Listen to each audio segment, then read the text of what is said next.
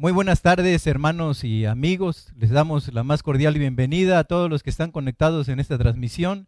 Si hay eh, ustedes de los que por primera vez se están conectando, bueno, a esta hora, mientras eh, la contingencia nos lo marque así, estaremos transmitiendo la palabra del Señor y estaremos también eh, dando palabra de lo alto con el permiso de Dios para que en un momento determinado podamos edificar su vida y podamos traerle paz también a su alma.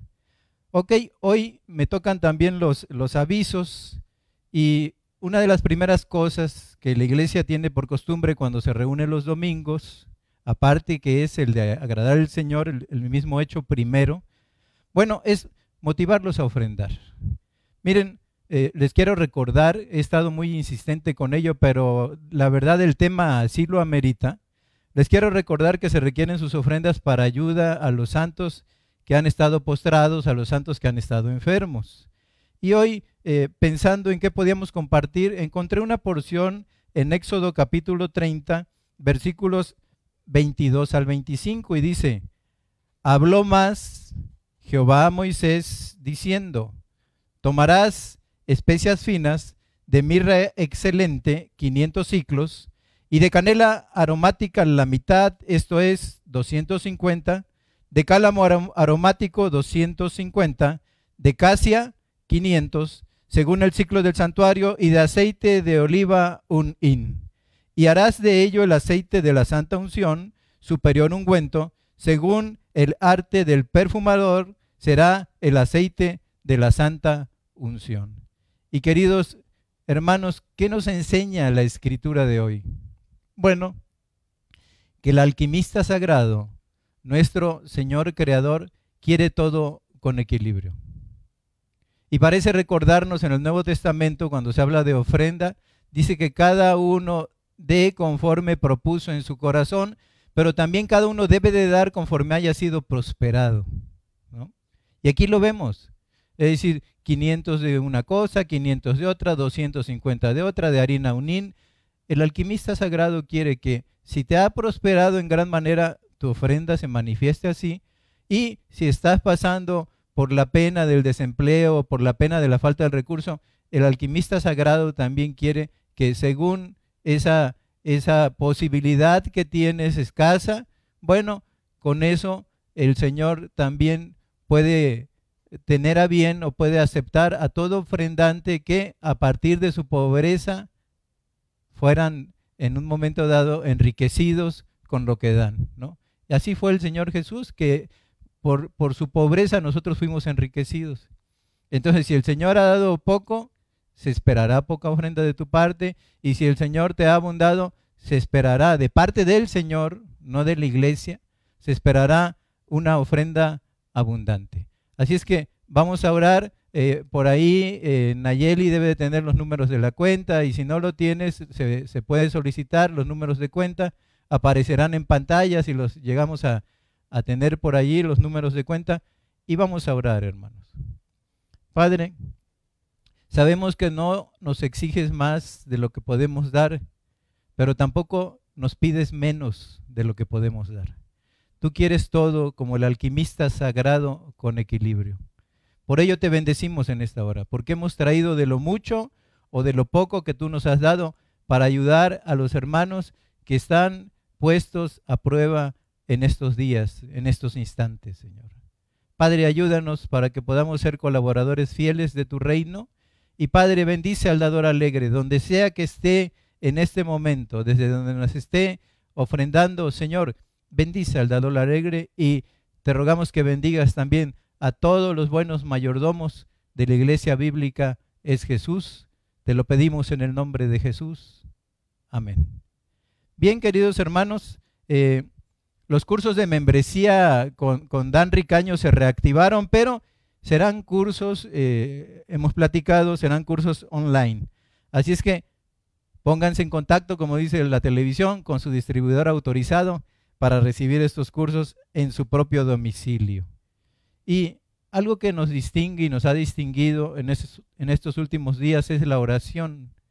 Voy a pedir oración por nuestros enfermos. Miren, voy a mencionar algunos. Por favor, el Señor nos conoce a todos. Le ruego que si no tomé eh, a, alguien en cuenta para mencionarlo, bueno, el Señor sí los conoce de nombre y saben cuál es en un momento dado la situación o el momento por el que están pasando. Pero les ruego su oración por Alfredo y Andrés Peña. Ahora todos van en franca mejoría, ¿eh? y eso es un gusto.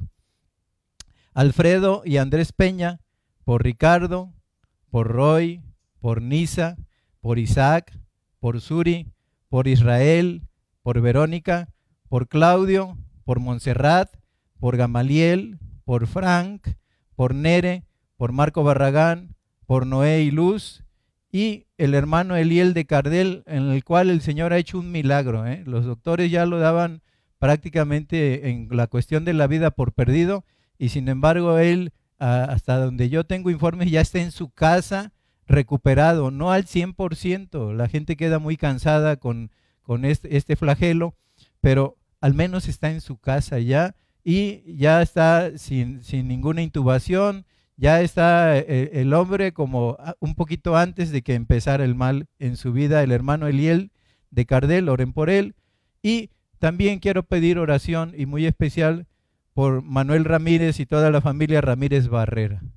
Yo sé que esto que han pasado, el Señor lo ha tenido en su mano poderosa y bajo control, pero no por eso deja de ser menos doloroso.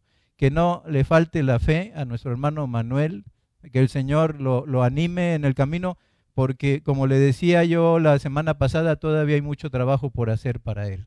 Pero también aprovechemos que el, ministerio que tuvo eh, mi hermana Lupita ahí con ellos, ¿no? Uno de sus máximos sueños, yo lo sé, sin que me lo haya dicho, era que todos sus hijos, toda la familia llegara al conocimiento de Dios. Así es que oren por esto, para que conozcan al buen Señor que nosotros tenemos, toda la familia Ramírez Barrera. Estos son los mensajes del día de hoy y pues vamos a dar eh, lugar ya en este momento a lo que será nuestro mensaje de la reunión dominical. Y miren, eh, vamos a, orar para entrar de pleno al, al mensaje y para enfocar nuestras mentes y nuestros corazones en lo que el Señor ha dispuesto que escuchemos el día de hoy para nuestra edificación y para nuestro crecimiento. Así es que acompáñeme a orar, por favor, ahí en su lugar puede usted cerrar eh, sus ojos y hacer esta oración junto conmigo para que estemos y entremos a este estudio en el mismo espíritu. Padre, te damos las gracias. Yo me gocé en tu palabra como quien reparte despojos, decía David. Y así es, Señor. Cuánta necesidad hay de escucharte, Señor. Cuánta necesidad de escuchar tu voz, de que traigas paz al corazón, de que traigas tranquilidad al alma. Y esto, tu palabra siempre ha sido muy apta, siempre ha sido muy buena, Señor, para producir paz en nosotros. Así es que te rogamos que yo mengue y que tú brilles a todo lo alto en esta hora y que lo que salga de tu boca a través de tu palabra sea aceptado en las mentes y los corazones de mis hermanos, Señor. Padre, enséñanos, necesitamos ser instruidos con urgencia. Padre, háblanos, necesitamos que nos digas, Señor, lo que apetece nuestra alma escuchar de tu santa boca, Señor. Padre, ayúdanos, porque siempre el auxilio es pertinente, sobre todo en los momentos que estamos viviendo.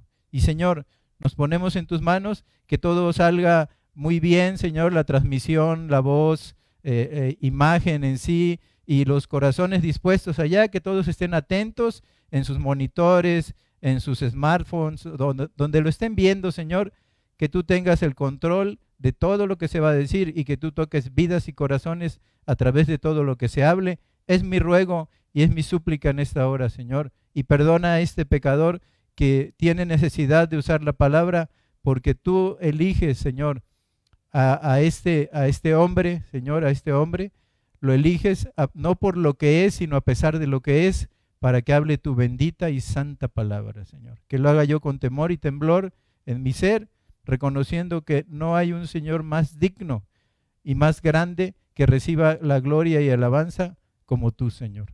Padre, te bendecimos y te damos gracias en esta hora y prepara nuestro corazón, nuestros oídos, nuestra mente para escuchar palabra, te lo pedimos. En el nombre de Jesús. Amén. Bien, miren, el día de hoy eh, yo eh, encontré una porción que me pareció importante hablar con ustedes en la carta del apóstol Pablo a la iglesia de Filipos.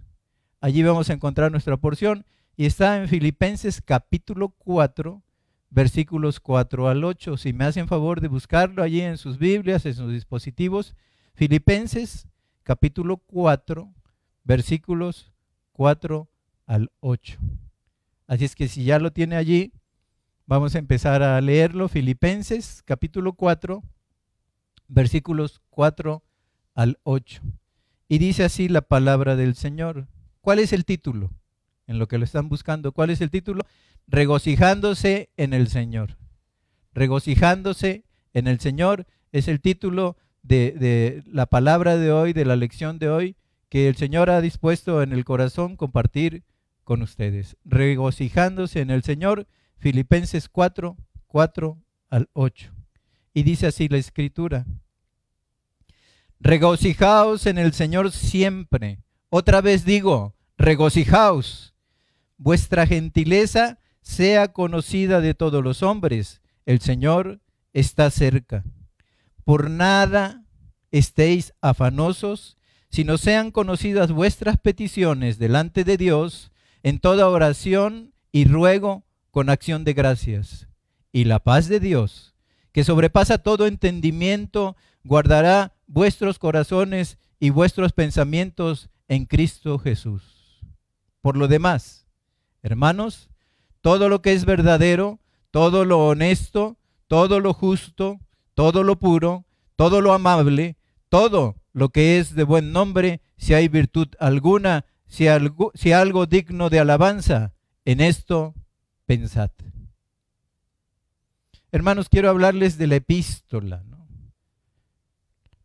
Y les digo yo, la palabra felicidad evoca en nuestros corazones, en nuestras mentes, imágenes de regalos abiertos en, Navidad, en la pasada época, ¿verdad? Evoca en nosotros abrazar a quien se ama, evoca imágenes, evoca hechos de festejar cumpleaños y, ¿por qué no, de días de concierto con tu cantante favorito o de vacaciones que tú en un momento dado pasaste y que te hicieron muy feliz. Todo el mundo quiere ser feliz, querido hermano. Esto no es una sorpresa ni palabra nueva. Todo el mundo quiere ser feliz. Perseguimos este ideal fugaz toda nuestra vida. Gastamos en ello dinero, adquirimos moda, adquirimos tecnología, asistimos a los restaurantes, ¿verdad? Y vivimos en lugares confortables porque buscamos la felicidad. Y nos la pasamos inclusive para buscar la felicidad, buscando nuevas emociones y experiencias. Pero, si la felicidad depende de nuestras circunstancias, ¿qué sucede? Es mi pregunta. Cuando el dinero se acaba, la tecnología deja obsoletos nuestros smartphones y cuando los seres queridos mueren, cuando se acaba el dinero, y cuando aquella propiedad que inclusive había sido motivo de gozo puede estar embargada. ¿Qué sucede con la felicidad? Cuando ya no hay fiestas que celebrar, cuando la salud se deteriora. ¿Qué sucede? Bueno, sucede que con frecuencia la felicidad se esfuma y los deseos y la desesperación, perdón, se hace presente. Es decir, la la frecuencia de felicidad se esfuma y la desesperación se hace presente. Pero miren, hay buenas noticias. En contraste con la felicidad, se levanta el gozo. ¿Qué es el gozo? El gozo es quietud, es correr con profundidad y firmeza, es la seguridad confiada en la obra y el amor de Dios en nuestras vidas. El gozo es que Él estará allí a pesar de cualquier circunstancia. A pesar de cualquier circunstancia en tu vida o en la mía, queridos hermanos. La felicidad, diría yo, de una manera poética es el rayo, pero el gozo es el sol.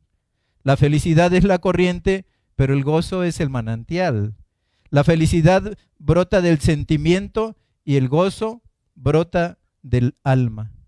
La felicidad podría decir entonces en resumen, la felicidad depende de los sentimientos, pero el gozo depende de Cristo.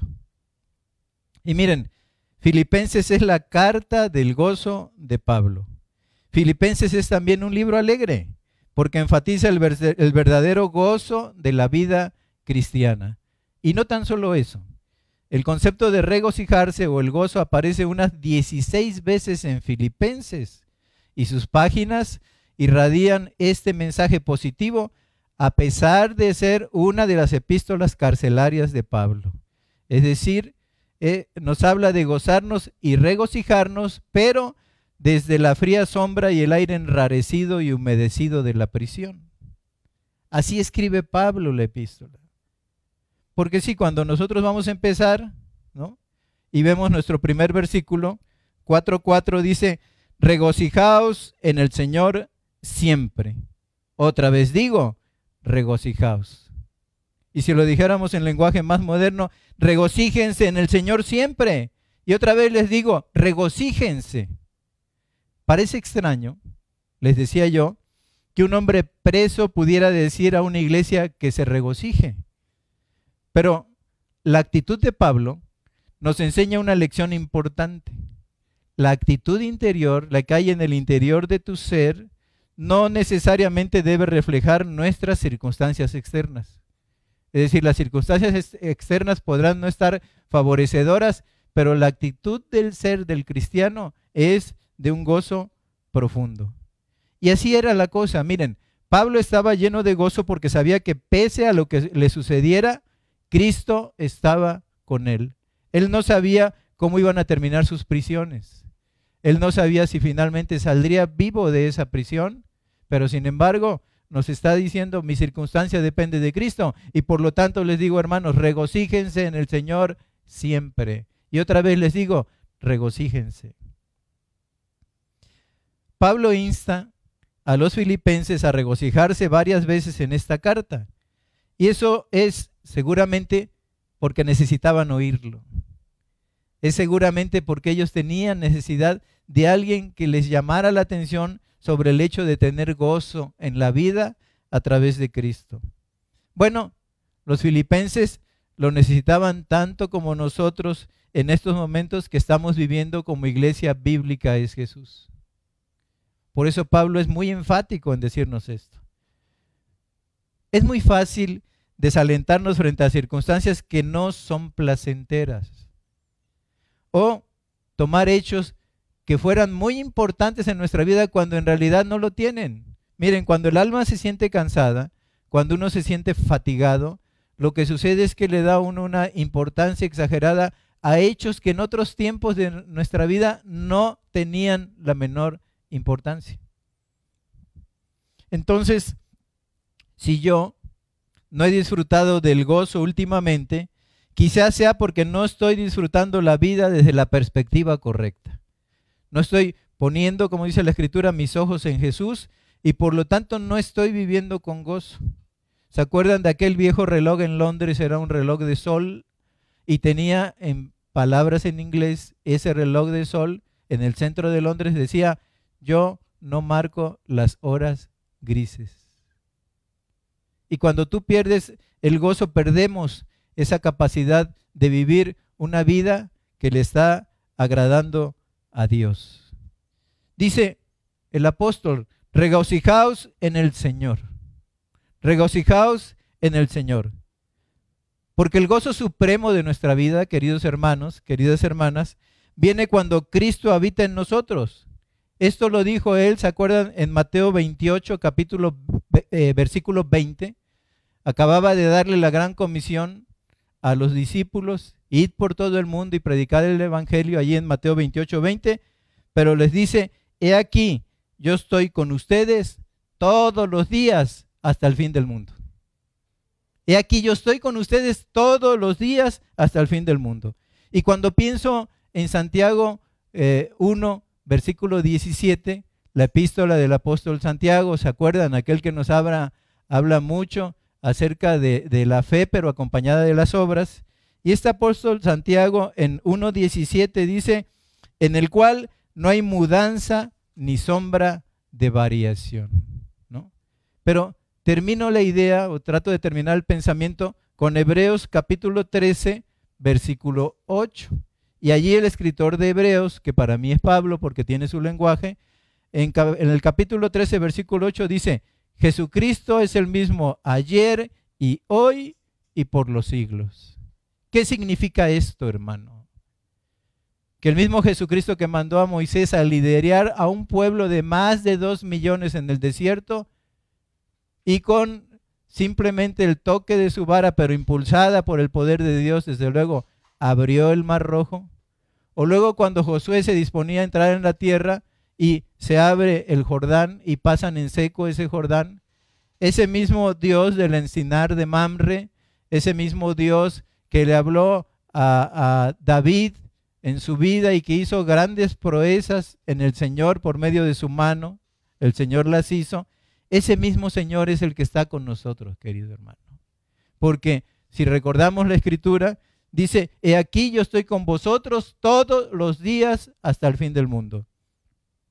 Y dice también Santiago, en el cual no hay varianza, ni no hay cambio, no hay mudanza ni sombra de variación.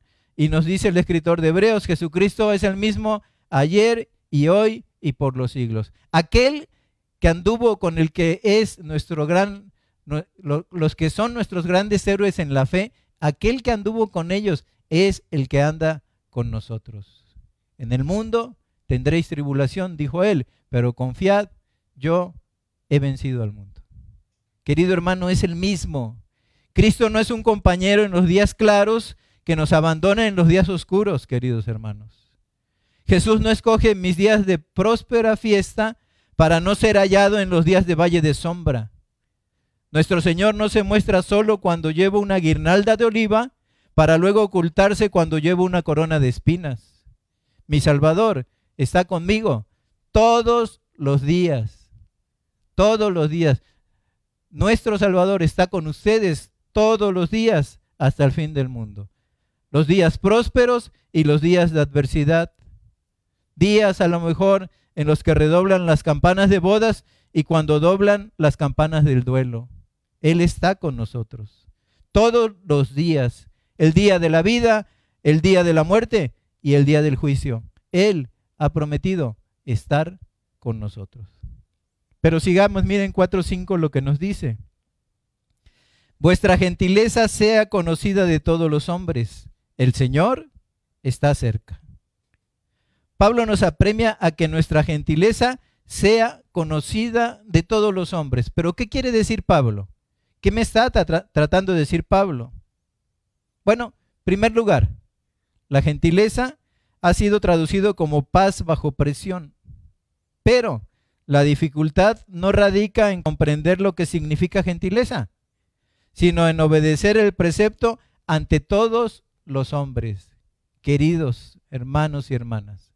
Nosotros como cristianos o como cristianas, ¿verdad? Ustedes tenemos que ser gentiles con los que no pertenecen a la iglesia y no solo con los creyentes. Esto significa que no tomamos revancha contra aquellos que nos tratan injustamente sea por un tiempo determinado o durante mucho tiempo, y tampoco debemos expresar demasiados nuestros derechos personales. Miren, yo siempre lo he dicho, cuando yo recibo quejas de mis hermanos, de mis hermanas, ¿no? Quejándose de alguien que no es cristiano, le digo, a ver, nunca en la vida esperes un comportamiento cristiano de alguien que no lo es. Entonces a veces nosotros juzgamos las cosas como diciendo cuál sería el trato que, que mereceríamos, ¿no? Pero si fuera otro cristiano con el que nos enfrentamos, cuando nos enfrentamos a los que no conocen a Cristo, nos tratan como desconociendo a Cristo. Y a veces nos tratan hasta peor por, por ser ellos en un, en un sentido, ¿verdad? Eh, hijos del diablo y por ser nosotros hijos de Dios.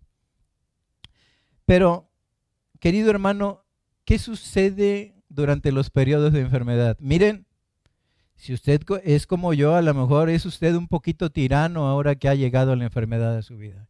Pásame esta cosa. Oye, ya te pedí esto. Sí, como tú no te sientes como yo, no me puedes comprender, ¿verdad? Claro, pues tú andas allí al 100%. Querido, querida, no es la cosa así.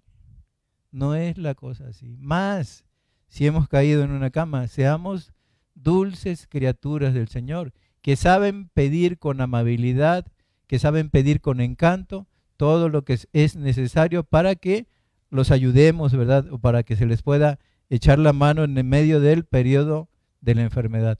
Espero yo que no me esté escuchando ningún tirano cuando se enferma. Ningún alguien que tiraniza el ambiente del hogar y echa a perder en alguna manera también este ambiente, ¿no?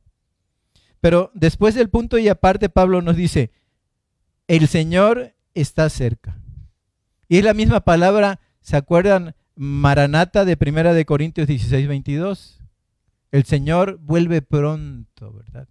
Por eso dice Pablo, nuestra gentileza sea conocida de todos los hombres. ¿Por qué?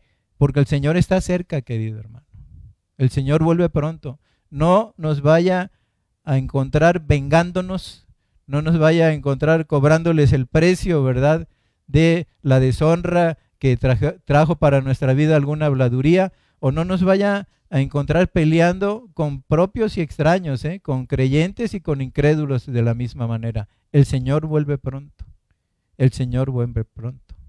Pero miren, seguimos estudiando la palabra 4.6 y llegamos a cuál debe de ser el motivo de regocijarse. Dice, por nada estén afanosos, sino sean conocidas sus peticiones delante de Dios en toda oración y ruego con acción de gracias. Filipenses 4:6. Por nada estén afanosos, nos dice la escritura. Pero, a ver, Pablo, ¿verdaderamente tú te crees eso? O sea, ¿verdaderamente crees que no debo de estar afanoso? Bueno, la pregunta es entonces, ¿es realmente posible para un cristiano no afanarse por nada? La pregunta. Oye Pablo, ¿es realmente posible para un cristiano que está viviendo en este mundo, en esta actualidad, en este presente, en este hoy, ¿es realmente posible no afanarse por nada? La respuesta es posible en tanto que tengamos el recurso de la oración de fe. El recurso de la oración de fe. Y el resto del versículo pasa a explicar cómo nuestras vidas pueden quedar libres del afán pecaminoso. ¿Cómo pueden quedar libres? Sino, por nada estéis afanosos, sino, allí está, sean conocidas nuestras peticiones delante de Dios en toda oración y ruego con acción de gracias. Sean conocidas sus peticiones. Así es que aquí nos pasa a explicar cómo es posible quedar libres de afanes pecaminosos. Bueno, practicar en un momento dado peticiones, ruego y oración. Querido hermano, fíjate cómo dice la escritura aquí en capítulo 4, versículo 6 de Filipenses. Dice, en toda oración y ruego con acción de gracias. Toda oración. Y miren, yo como me gusta investigar mucho, encontré que todo debería ser llevado en oración y según la concordancia de Strong, aquí lo apunté, página 225, y en el griego que este hombre que no se le escapó nada en esa concordancia o prácticamente nada, ¿no? Estudiando el griego, el, griego antiguo dice que todo significa todo, querido hermano. Todo es todo, todo. Lo que te hace feliz, lo que te hace infeliz, la enfermedad que te aqueja, la salud de la cual gozas, ¿no? El tiempo de prosperidad en la economía o el tiempo en que llega la tarde a la economía, ¿no? El tiempo de feliz matrimonio o puede ser el tiempo de separación. Dice, todo debe de ser llevado en oración. Y según la concordancia de Strong, les digo, todo significa todo. Mira, no hay nada demasiado grande ni demasiado pequeño para la amante solicitud del Padre. Papá, ¿qué se va a, estar ocupando, verdad? De que yo le pida lo que necesito de ropa o de calzado. ¿Qué se, se preocupa? O se ocupa más bien. Él no se preocupa. Eh, preocuparse viene de ocuparse antes de tiempo, antes del momento. Es ocuparse antes del momento en que debes de ocuparte. Él se ocupa de nosotros. No hay nada tan chiquito que llevado en oración el Padre no preste un oído y no hay nada tan grande que llevado en oración el Padre te preste igualmente su oído para escuchar y resolver de acuerdo a su divina y santa voluntad. Todo debe de ser llevado. Ahora, la oración es a la vez un acto y es una atmósfera. ¿Por qué digo esto de la oración? Que es un acto, pero a la vez una atmósfera. Acudimos al Señor en ocasiones específicas con oraciones específicas, es un acto. Acudir al Señor en ocasiones específicas, con oraciones específicas, es un acto. Y en el otro sentido, ¿verdad? La, la, oración, les decía, es a la vez un acto y es una atmósfera. Pero también es posible vivir en lo que yo llamaría una atmósfera de oración. Si a ti te pasa como a mí, creo que sí. Yo luego cuando voy a salir, Señor, acompáñame a esto. Cuando voy a, sentarme a la comida, oro. Cuando me voy a acostar, oro. Cuando me levanto, oro. Cuando estoy, voy a empezar un trabajo, ¿no? De que por sí es difícil en mi profesión, le oro al Señor y le digo, ayúdame con este paciente, si no, no voy a ser capaz de resolverlo. Y el Señor escucha. Eso es vivir en una atmósfera de oración, ¿no? Entonces, es posible que nuestra vida tenga el perfil general de una oración plena, es decir, cuando tú das, gracias siguiendo la escritura que dice, den gracias en todo. Estad siempre gozosos. Dad gracias en todo porque esta es la voluntad del Señor. Y es posible que tu vida, que mi vida, tenga el perfil general de oración plena. Eso es vivir en una atmósfera de oración. Y hacer un acto de oración es cuando específicamente le estás pidiendo algo al Señor, algo específico.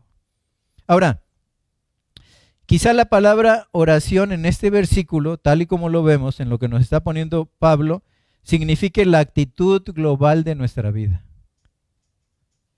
En toda oración, ¿no? Entonces eso signifique la actitud global en nuestra vida.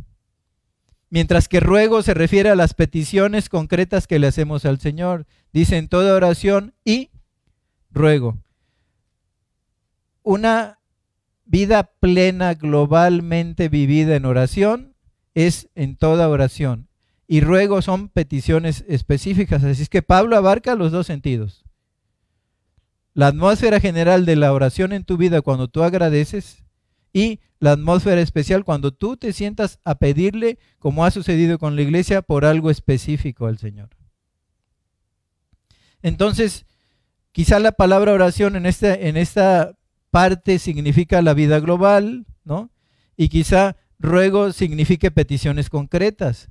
Pero recuerda, hermano, poner siempre la firma en tu oración. Acuérdate, todo lo que pidas al Padre, en mi nombre te será hecho.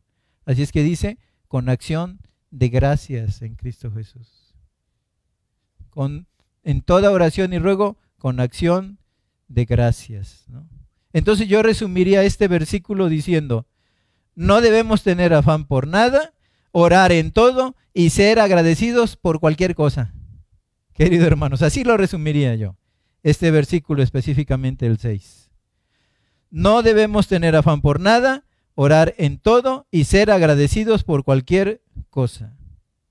Y recuerda, querido hermano, recuerda, querida hermana, te hago te demando muy específicamente, te hago un alto llamamiento en el momento en que empieces a preocuparte, detente y ora. Es decir, si viene, no, de esta sí no voy a salir, el Señor me va a llevar, ahora con lo que está sucediendo, me va a faltar el oxígeno y yo me voy a morir. Detente, detente. Si hay una voluntad divina, a pesar de todo lo que sientes y a pesar de todo lo que tienes, estás bajo su bendita mano y su presencia. Y su soberanía te sigue alcanzando, querido hermano. Porque no hay cosa chica o cosa grande que si nosotros le pedimos al Padre, Él no se agrade, si va de acuerdo a su voluntad, Él no se agrade en concederla, querido hermano. Así es que acuérdate, acuérdate, si te empieza a entrar la preocupación, si entra eh, lo que llama el Salmo 23, valle de sombra y de muerte a tu vida, si entra ya una, una derrota general en tu ser, querido, querida, detente y ora. Esta es la manera de, por nada estar afanosos, sino que sean conocidas nuestras peticiones delante de Dios en toda oración y ruego con acción de gracias. Pero miren, vamos para terminar ya, versículo 7.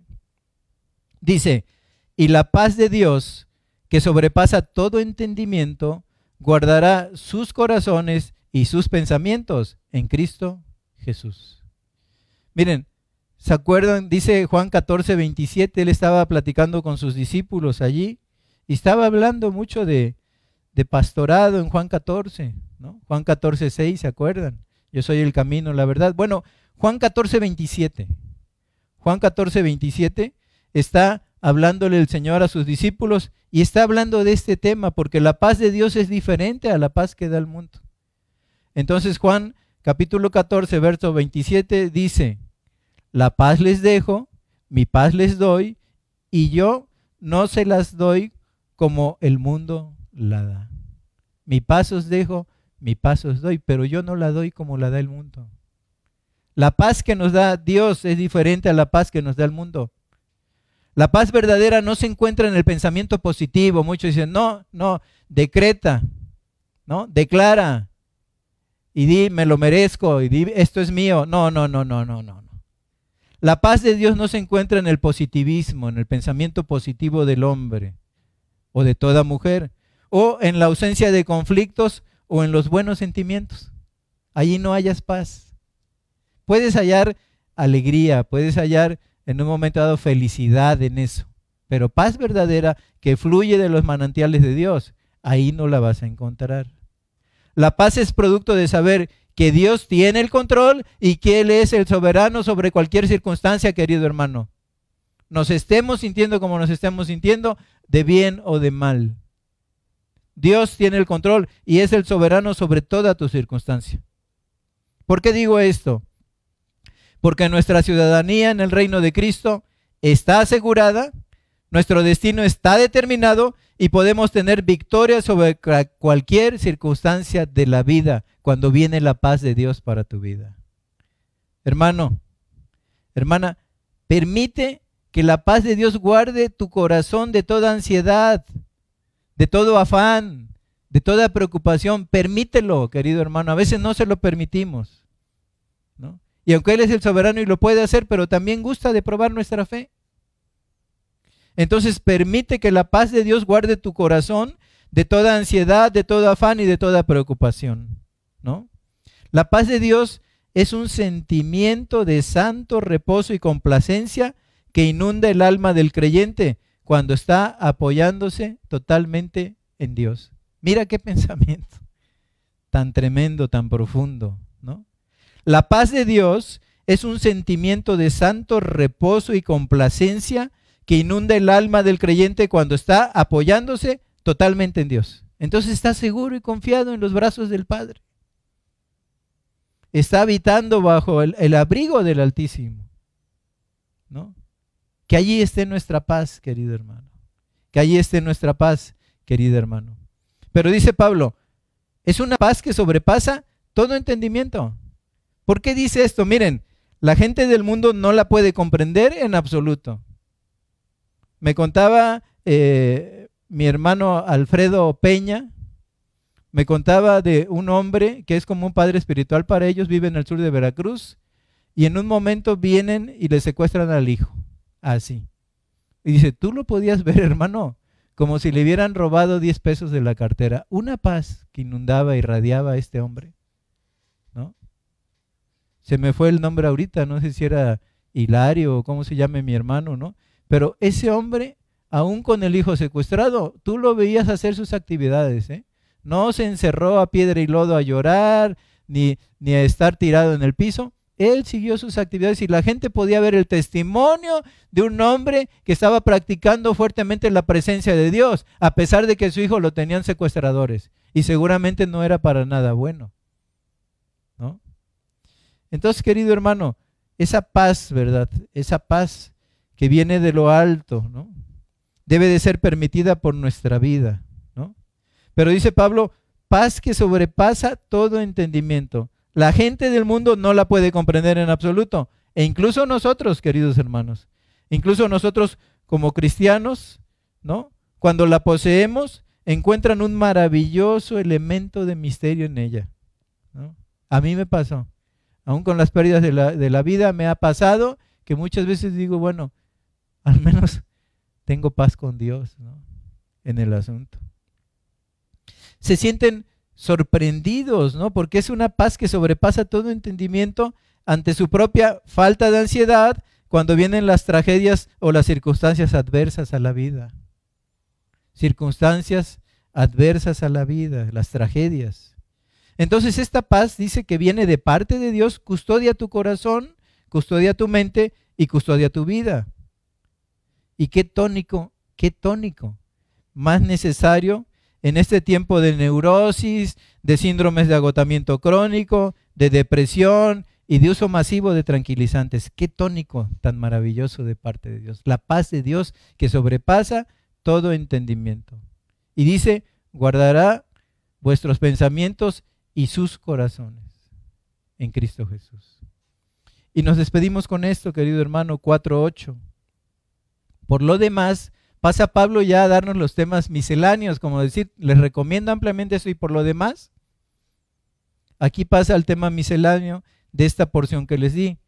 Por lo demás, hermanos, todo lo que es verdadero, todo lo honesto, todo lo justo, todo lo puro, todo lo amable, todo lo que es de buen nombre, si hay virtud alguna, si algo digno de alabanza. En esto pensad. En esto piensen. Hermanos, en esto debemos de pensar, ¿no? Ahora, ¿qué significa todo lo verdadero, no? Significa algo que es digno de confianza por cuanto y tanto es verdad. Algo digno de confianza. Honesto es algo moralmente atrayente, ¿no? La honestidad atrae mucho. Y es algo que agrada a Dios y agrada también al prójimo, el ser honesto, moralmente atrayente. Justo significa recto para Dios, pero recto también para los hombres. Es todo acto que se realiza y que Dios lo ve y diciendo es este es un acto recto, ¿verdad? Y los hombres lo ven y lo alaban y dicen también está actuando de esta manera rectamente, ¿verdad? Justo para Dios, justo para los hombres, ¿no? Y luego puro, ¿qué significa? Puro es el elevado carácter moral de la vida del cristiano. Nuestro carácter debe de ser puro. Porque acuérdense que ni adúlteros, ni fornicarios, ni mentirosos, ni borrachos, ni los que se echan con varones verán el reino de Dios.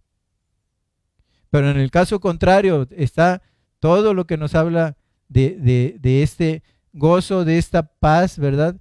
Que sobrepasa todo entendimiento y de lo que yo debo de pensar, de tener en mi mente y en el pensamiento. Todo lo puro, elevado carácter moral de la vida del cristiano. Amable significa grato de considerar, es como un ungüento, un ungüento que se aplica al alma.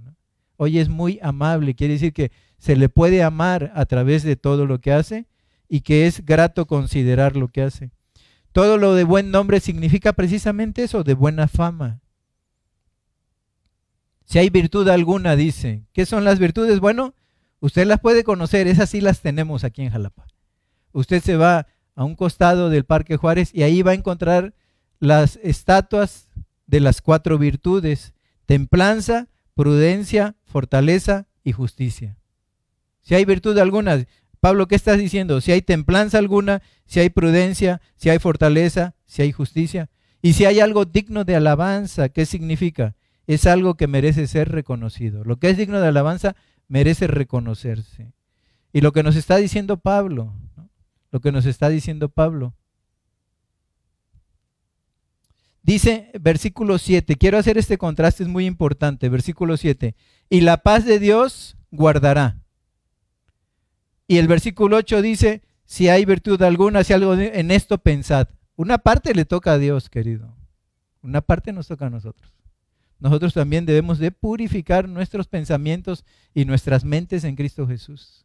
Nada de estar acariciando sueños con mujeres extrañas o nada de estar viendo programas, ¿verdad? Los cuales nos hacen soñar y si yo tuviera esa cantidad de dinero o si poseyera ese... No, hay que limpiar los pensamientos impuros, querido hermano. Dios guardará, Dios guardará, pero tú tienes que hacer tu parte. En esto pensad, dice el verso 8. Dios te va a guardar, pero Si hay algo puro, algo amable, algo honesto, algo digno de alabanza, dice, en esto pensad. Tú también, yo también. Tenemos una parte que hacer en el mundo de los pensamientos.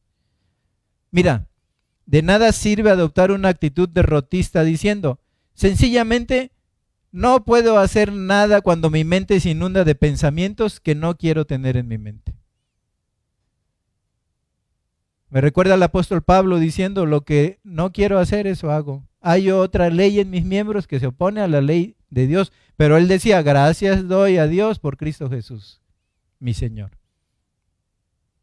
Querido hermano, no tienes que dejarte inundar y embargar por los pensamientos negativos, por los pensamientos sucios, por los pensamientos impuros. No, hay una actitud de, en el cristiano, no. De que no, no puedo hacer nada. Es que yo cuando me sumo, me sumo, ¿no? Cuando en un momento dado me entra la depre, yo me pongo bien depre, ¿no? Soy muy depreso. Querido hermano, en el cristiano no es así. ¿eh?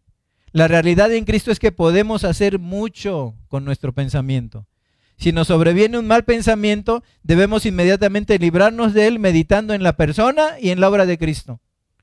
Querido hermano, Él no nos compró para que en un momento dado hubiera vergüenza en nuestra vida, hubiera condenación. No hay condenación para los que están en Cristo Jesús. ¿Sí? Entonces, cuando venga el mal pensamiento de ya hasta aquí llegué, ahora sí el Señor me va a llevar, esto ya no me va a alcanzar, para vivir, ¿no? Ahora sí ya perdí el empleo y va a ser definitivo. O ahora ya perdí mi hogar y entonces mi vida va a ser un completo fracaso. ¿En Cristo, querido hermano? Medita en la persona y en la obra de Cristo, para que eso sea lo que ocupe un lugar en tu pensamiento y no los pensamientos negativos que estás teniendo, ¿no? Ahora, todos los psicólogos, los psiquiatras, los médicos destacan los peligros del pensamiento negativo uno somatiza, nosotros le llamamos en la medicina somatizar. Es decir, puedes estar viendo un programa y a alguien le falta por ahí la respiración y tú. O un programa, si le sucede como a mí, luego cuando veo películas de la nieve, estoy con un frío que casi tengo que pararme a levantar, a, traer algo de abrigo, ¿no? Para mi ser, para mi cuerpo. Querido hermano, eso sucede con los pensamientos negativos, los somatizas. Entonces, si toda la vida estás llena de eh, pensamientos negativos y puros, así va a ser tu vida. Va a ser una vida de negatividad y va a ser una vida de impureza, queridos hermanos. ¿Por qué te digo esto? Dios no custodia la vida pensante de alguien que no quiere ser guardado puro. Nuevamente, Dios no custodia la vida pensante de alguien que no quiere ser guardado puro. Pero queridos hermanos, para triunfar sobre el mundo de los pensamientos en Cristo es necesario, y con esto termino, para triunfar sobre el mundo de los pensamientos en Cristo es necesario más Biblia y menos Internet. Más Biblia y menos Internet. Más oración y menos conversaciones impías, queridos hermanos. Más literatura cristiana y menos novelas en la televisión, en el, Netflix más asistencia a estudios y menos películas. Todo esto requiere ponernos en acción, pero querido hermano, puede lograrse. El regocijo que Dios da como bebe de fuentes eternas puede ser el sinónimo de nuestra vida. Regocijaos siempre en el Señor. Es posible, queridos hermanos. Es posible. Es posible que sea esto, pero mientras nuestra gentileza sea conocida por todos los hombres. Y que por nada estemos afanosos, queridos hermanos, sino sean llevadas nuestras peticiones delante de Dios en toda oración y ruego con acción de gracias. Y entonces, si hacemos esto, si hacemos esto, la paz de Dios, que sobrepasa todo entendimiento, guardará nuestros corazones y nuestros pensamientos en Cristo Jesús. Y por lo demás, hermanos, y con esto me despido, todo lo que es verdadero, todo lo honesto, todo lo justo, todo lo puro, todo lo amable, todo lo que es de buen nombre, si hay virtud alguna, si algo digno de alabanza. Queridos hermanos, en esto pensemos. Cuidemos el mundo de los pensamientos, cuidemos el mundo de las emociones y cuidemos nuestro corazón. Es el mensaje que la palabra de Dios y el Señor mismo tienen para ti en este día. Deseo que el Señor te bendiga y que esta lección no tan solo se quede en la esfera del pensamiento, baje a tu corazón y se vuelvan actos de vida que sean agradables delante de Dios nuestro Padre. Ese es mi deseo con lo que compartimos hoy y vamos a orar para despedirnos. Padre, te damos gracias. Gracias por la lección que trajiste para la edificación de nuestras vidas y de nuestras almas. Señor, bendito seas. Porque como te dijo Pedro, Señor, ¿a quién iremos? Cuando tú, si, si, en lo espiritual nosotros pensáramos, voy a irme del Señor Jesucristo, tenemos que decir, ¿a quién iremos?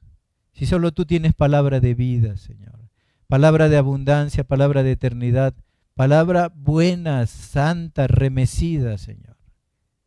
Bendito seas.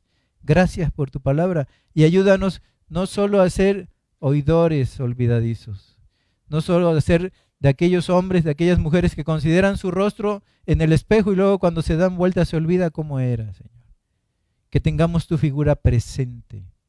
Que cuando llegue el afán y la ansiedad y los pensamientos negativos, Jesús, los llevemos a tus pies diciendo, Padre, tengo miedo, Padre, tengo miedo de morir, Padre, tengo miedo de sufrir, Padre, tengo miedo de no superar, Padre, tengo miedo de vivir ya en permanente pobreza. Lleva todo pensamiento, llevemos todo pensamiento, toda oración en Cristo Jesús. Y eso es todo, Señor. Eso es todo.